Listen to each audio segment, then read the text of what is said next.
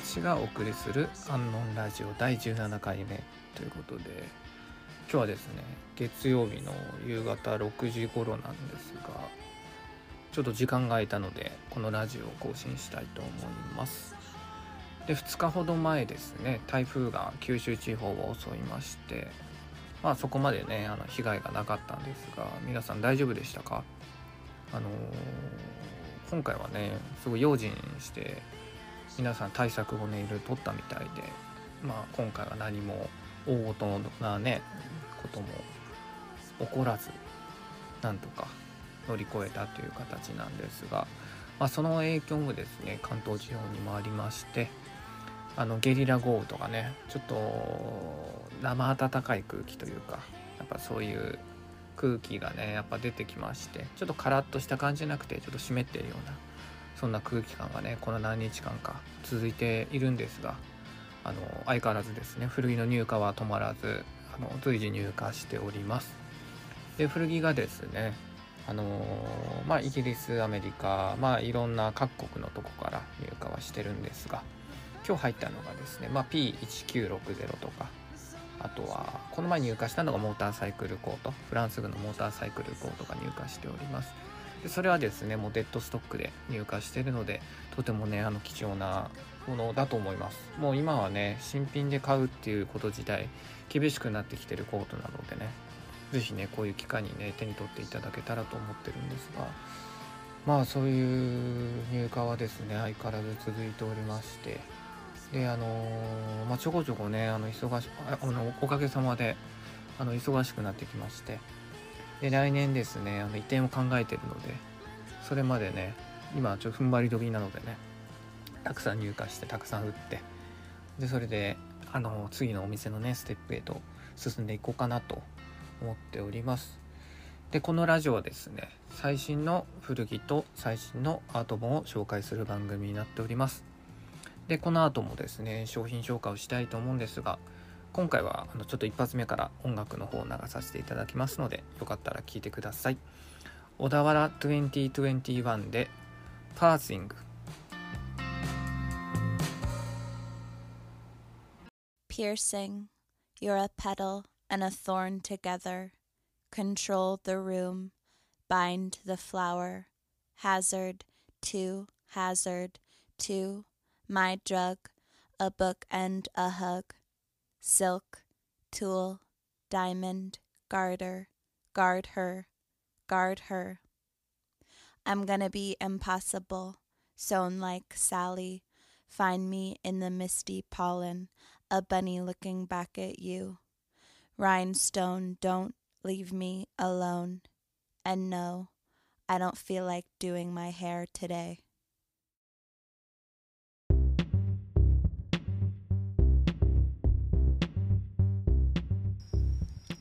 はい皆さん聞いていただけましたでしょうか？まあ小田原はですねロサンゼルスを拠点とするバンドになりまして姉妹で活動してるバンドになります。であの聞いた感じだと本当適当にねこう話してるようなそのような感じだとは思うんですけど、まあ、実はこの2人はですねあのカリソーンヒルのねあのサムエアというレーベルがあるんですけど、まあ、洋服ブランドになるんですがでそこから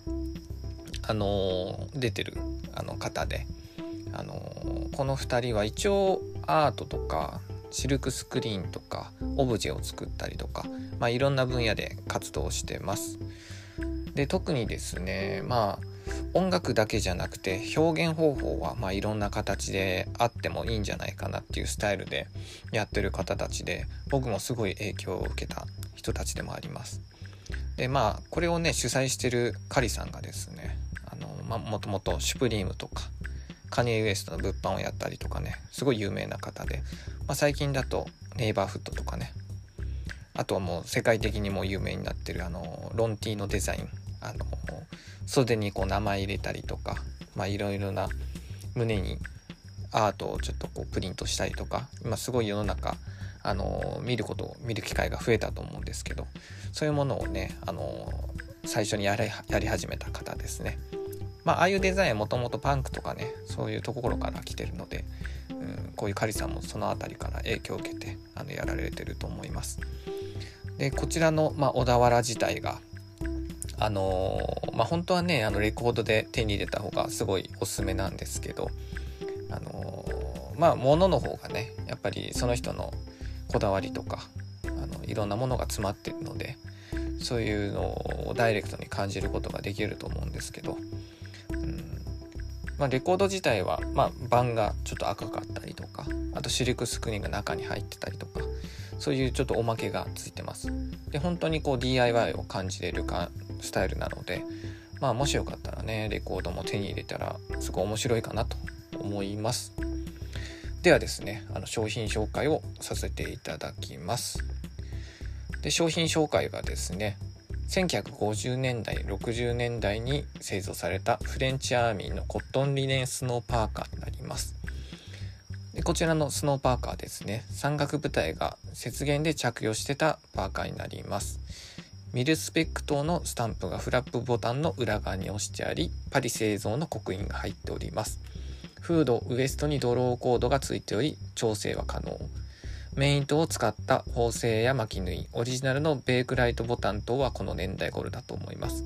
特徴的ではない厚手ではないコットンリネン素材。こちらの形は90年代頃まで製造されているのですがこの1950年代50年56年代のコットンリネン商品はなかなかお目にかかれないかと思います。という商品なんですが、まあ、こちらがですね、まあ、1週間前ぐらいに入荷したんですが、まあ、このタイプはですね一応1990年代かな。そのぐらいにもずっと作られてるやつであのー、すごい安く入ります。その年代のものは。ただこの50年代60年代のコットンリネンはなかなか手に入るのは難しいかと思います。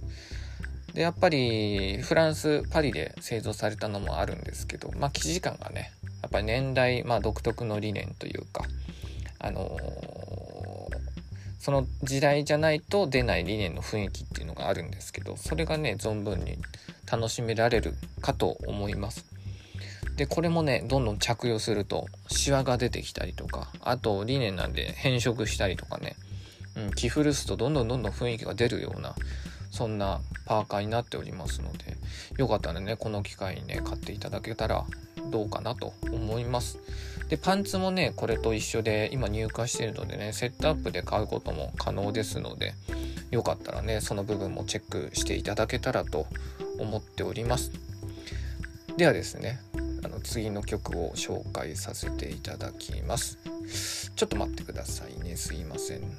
なんかねこうやってね次の曲をね準備したりはしてるんですけどたまにこうなんか変なやつが出ちゃったりとかしてね、うん、あ大丈夫ですね。ではあの曲の方紹介してさせていただきます。パーソナルトレーナーでイシューボックス。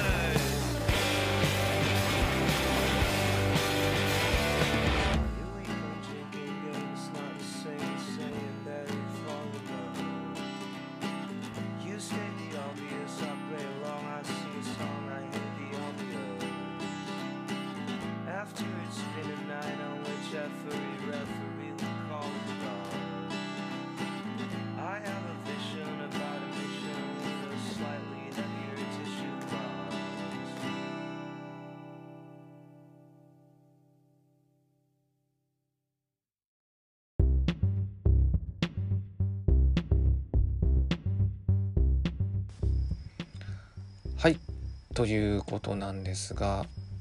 なんか皆さん聞いたことがあるような曲調だと思うんですけどあの実はあの2000年代かな？そのぐらいにすごい UK シーンが流行った時があったんですがあのフランツ・フェディナンドとかストロークスとかああいう方がね一気にこう出だした時があるんですけどその年代にちょっと影響を受けたようなそういうバンドだと思います。でこれがあのすごい面白いのがですねホルムフロントっていうところからリリースされてるんですけどこのホルムフロント自体があのスポーツチームが立ち上げたレーベルなんですよ。すごくないですか？スポーツチームっていうとほんと2年3年前まあ今もバンド活動やってるんですけど UK シーンが一気にこう熱が出た時に活躍されてた方で、まあ、ファットホワイトファミリーとかあとガールバンドとかあとはアイドレスとかね。アイドルですか。そういう人たちの中でみんな UK シーンを盛り上げてきたんですけどそういうね方がね自分でレーベルを立ち上げてるんですよね。うん、でしかもこれはスポーツチームだけじゃなくてアイドルスとかも自分でレーベルを立ち上げてで若い子をこうフックアップしてこうやってあのアプローチしてるというか。うん。俺はねすごいねこういうねイギリスのシーンのねあのスタイルがねやっぱすごいなって尊敬するなって思いますね。うんまあ絶対ね自分が売れる曲をどんどん作っていこうっていうねスタイルになっちゃうんですけどあえてそこをあのちゃんと自分で発信能力があるから若い子を今が才能ある子をパンパン出そうぜっていうスタイルでやるんですよね。で UK シーンってもうほんと3年か4年ぐらいずっと続いてるので人気が。でいつかねどっかで途絶えてねあの US とかねいろんなところの文化がちょっとずつそっちに移動していくのかなと思ったりはしたんですけどもうそういうこともなくもう次のね新しい子をボンボン出してってねそういうムーブメントを起こそうっていうスタイルがねやっぱり今回はねすごい尊敬できるしかでこの曲もねすごい良かったので今回は紹介させていただいたんですけどいかがでしたでしょうか？まあねこのレコード自体本当出たばっかしでまあビッグラブレコードさんでもね紹介されてるんですけど、まあ、シングル・オブ・ザ・ウィークに輝いてるあのレコードですのでよかったらね皆さん手に取ってもらえたらと思います。ではですね商品紹介をさせていただきます。で次の商品はですね1950年代フランスにて消防士が着ていたファイヤーマンジャケットになります。でこちらの商品がですねきめが細かく肌触りつん？艶やかなシープスキンを贅沢に使用。アメリカのカーコートに類似したスタイルですが本本本品は耐久性の高さから郵便配達員も広く着用してたようです。胸元にはベルベットのそうベルベットのデザイン。内ポケットや前方斜めに付けられたポケットが2箇所ございます。こちらの形はゴルビジェジャケットと類似しておりレザーファイヤーマンの中ではフランスにある GVF 社にて製造されたものであり80年代まで支給されていたようです。というこちらの商品なんですがあのー、今日ねアップしたばっかしなんですけど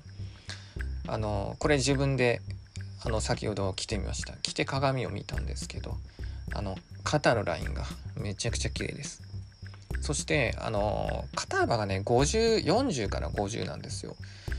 だからあの本当にこういうレザージャケットって絶対大きくなっちゃうんですけど全然大きさは感じません。全く。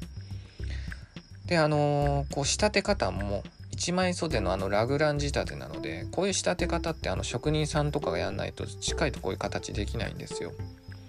だからねもうこうアメリカのねこうレザージャケットとか着るとあのルイス・レザーとかねああいうの着るとちょっとごっつくなっちゃうじゃないですか。ちょっとパンクっぽくなっちゃうというか。そういう感じじゃなくてねすごいシルエットが綺麗なねなんかコート着てるようなうんそんな感じなのでね。是非ねこれは手に取ってもらいたいんですけど、うん、であと状態もねあの悪くないですね。で脇周りがちょっと破れてたのでその辺りは直したんですけど、うん、全然問題なく着れるのでねよかったら手に取ってもらえたらどうかなと思います。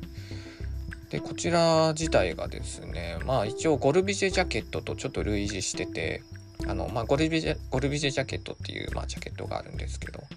まあ、それはですねまあゴルビジェがね着てて有名になったもので。であとまあ YouTuber の人とかかな。そういう影響で一気にあの注目されたジャケットですね。でそれがねあの GVF というね、あのー、会社で作られてまして。でこの GVF 社で作ってるものってあのあのフランス政府が製造して支給してるっていうマークでもあってもともとやっぱりこういう消防士とかあの市役所の人が着る商品ってやっぱりそういうとこにやっぱ頼むんですよね。でこちらもねあのこれにはついてないですけど他のジャケットにはねそのマークがねしっかりとついててちゃんとね供給されてたんだなっていう証明もあったんですけどね、うん、でもこちらはついてない形になります。だからちょっと年代が古いと思います。一応90年近くかなまでななんかずっと作って製造されてたみたいなのでこちらちょっと年代古いのでうん。是非ね手に取っていただけたらと思いますのでよかったらねインスタとかもねネットショッピングとかも見ていただけたらと思います。ではですね次の曲を流そうかなと思っております。ではですね次の曲がですねモルチャットドマで「なだね」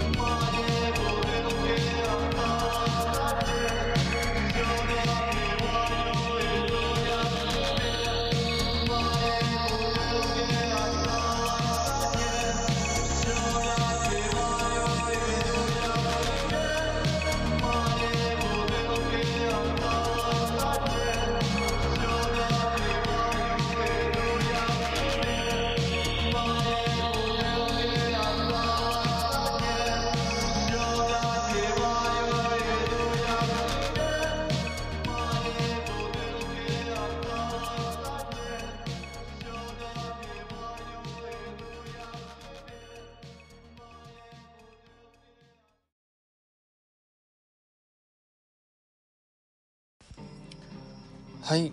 ということでしたが今回は17回目ということで、まあ、ちょっとねあのあまりにも長短かったので全体的に。曲も短いしあの話したのも短かったので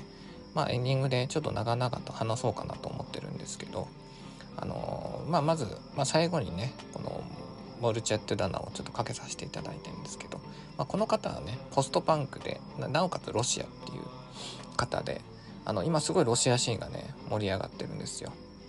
それはもうずっとずっと長い兆しがねありまして。であのー、まあ有名どころだと紅茶ラブチンスキーから。であとはまあケイト NV とかケダル・リバンスキーとか。まあそういうラインは全員テクノとかねそういう形なんですけど。まあ特にゴーチャラブチンスキーのコレクションでねあのー、テクノを流した。あの、ちょっとそれも名前忘れたんですけど。はいあの勘弁してください。もう疲労と老化ですぐ忘れちゃうんですよ。そう忘れちゃったんですけどそれもあのそういうケダル・リマンスキーの彼氏があのテクノをやってるんですけどその人の曲を使ったりとか今全体的に盛り上がってるんですよね。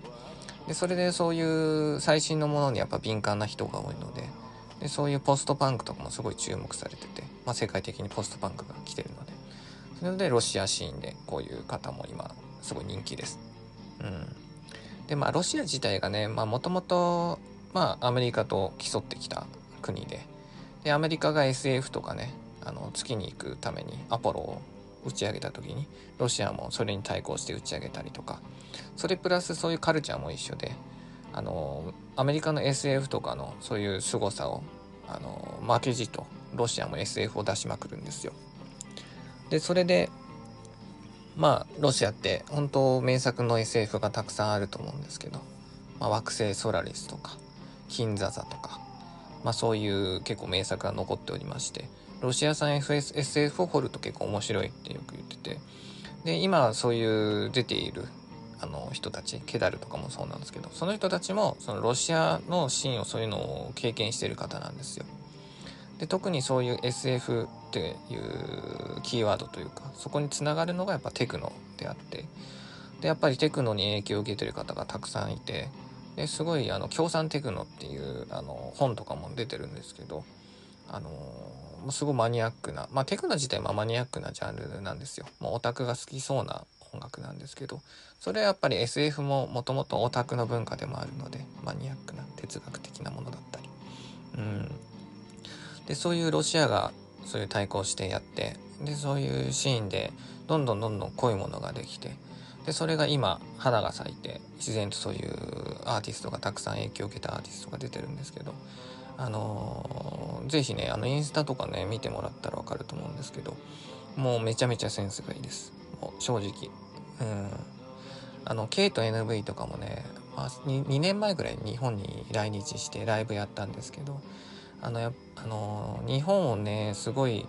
うまいかんなんだろうその簡単にこうおしゃれに撮るって今日常的にインスタとかあればね撮れるんですけどそういう感覚じゃなくてちょっとねずらしたりとかあのちょっと違う形で写真を残しててあやっぱすごいなと思ってで俺もあのケイトすごいファンなので友達が、まあ、新潟にいてその友達が新潟でケイトがお寺でねライブやるっていうことででそれに行ったらしくてでその時にねあのサインを書いてもらったんですよ。でそれをね僕があの譲買ってもらって送ってもらったんですけど、うん、ドローイングで書いてるんですよサインを。それがあの丸とか四角とかいうレコードの形をうまいことをこう猫にしたりとかなんかのキャラクターにしてそれでこうやってサインを書いててまあ、それはねあのインスタグラムの俺の個人アカウントでいつか載せようかなと思ってるんですけどそうなんかねそういう細かいセンスがねすごいダイレクトに感じててうんで今もね活動してるんですけどどんどんどんどんそれも進化してて今はちょっとダサめ系本当にノームコアとかいうそういう流れが来ててちょっと80年代とかのああいうちょっと B 級っぽい感じのアートワークでやったりとかしててうん今後ねロシアシーンはね注目されるんじゃないかなって僕はすごい期待してます。うん、でそれのね兆しがねじわじわと来てるような感じで。で一気にこうバッて花が咲き始めたのはゴーチャラブシンスキですね、うん、カッパでコレクションやるとか、うん。まあ、カッパとかああいう自体がやっぱポスアイソレーションがよく来てたりとかね因果コープランドが来てたものなんですけどそういうロシアのアンダーグラウンドシーンもやっぱ影響を受けててそういうシーンをゴーシャがコレクションとして出すっていう形でねやってでもゴーシャもねもう1年2年ぐらいでやめたな。やめてまた新しいコンセプトでやり始めてるんですけどまあでもそういうねゴーシャラブチンスキーがそんなマニアックなことをね表に出せれるってできないわけですよ。そんな有名じゃないので。でそれをフックアップしたのがコムデ・ギャルソンですね、うん、コムデ・ギャルソンが金出すからお前はこれでコレクションやれって言ってやったのがコムデ・ギャルソンです。だからやっぱり何かと売れるにはそういうフックアップする人が必ずバックにはいるっていう。うん。でそれはやっぱりそのお金だけじゃなくて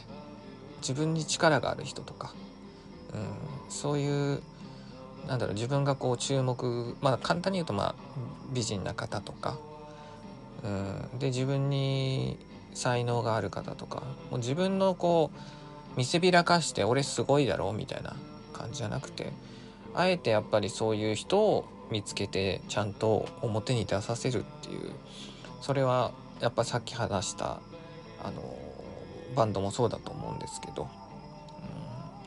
俺はねそういうスタイルがすごく大好きで。で特にそれは音楽と出会ったからこそすごい知ったことでもあって、うん、そういうものって自然と僕はものに表現するものに似てると思うんですよね。うん、やっぱりこうアジアとか日本って自然と表表面上ばっかり気にしちゃって哲学的なものとかやっぱりこう無視しちゃったりするんですけど俺はそういうアーティストとかそういうバンドの人たちとかを見たりとかして洋服もそうなんですけどいろんなものを見てきて感じるのは何事にも意味があると、うん、俺は思っております。なのであのこういうラジオをね始めたっていうのもあるんですけどやっぱり物だけじゃ意味がないという、うん、俺はそう思ってます、うん、なのでねちょっとマニアックなねちょっと口やかましいおじさんの愚痴ラジオみたいになってますけどまた次の回もねよかったら聞いていただけたらと思います。で今回がね17回目ということであの頑張ってゆきさんなしで続けてますがこのラジオの録音も もう10回以上やり直してます。はい、自分のテンションがね上がってからじゃないとこの面白いラジオ作れないなって思ってて。うん。またねよかったらあの聞いてもらえたら嬉しいのでよかったらあのー、Spotify のね登録とかしていただけたら嬉しいです。ではですね17回目ということで皆さんありがとうございました。お相手はアンノウン友永淳でした。ありがとうございます。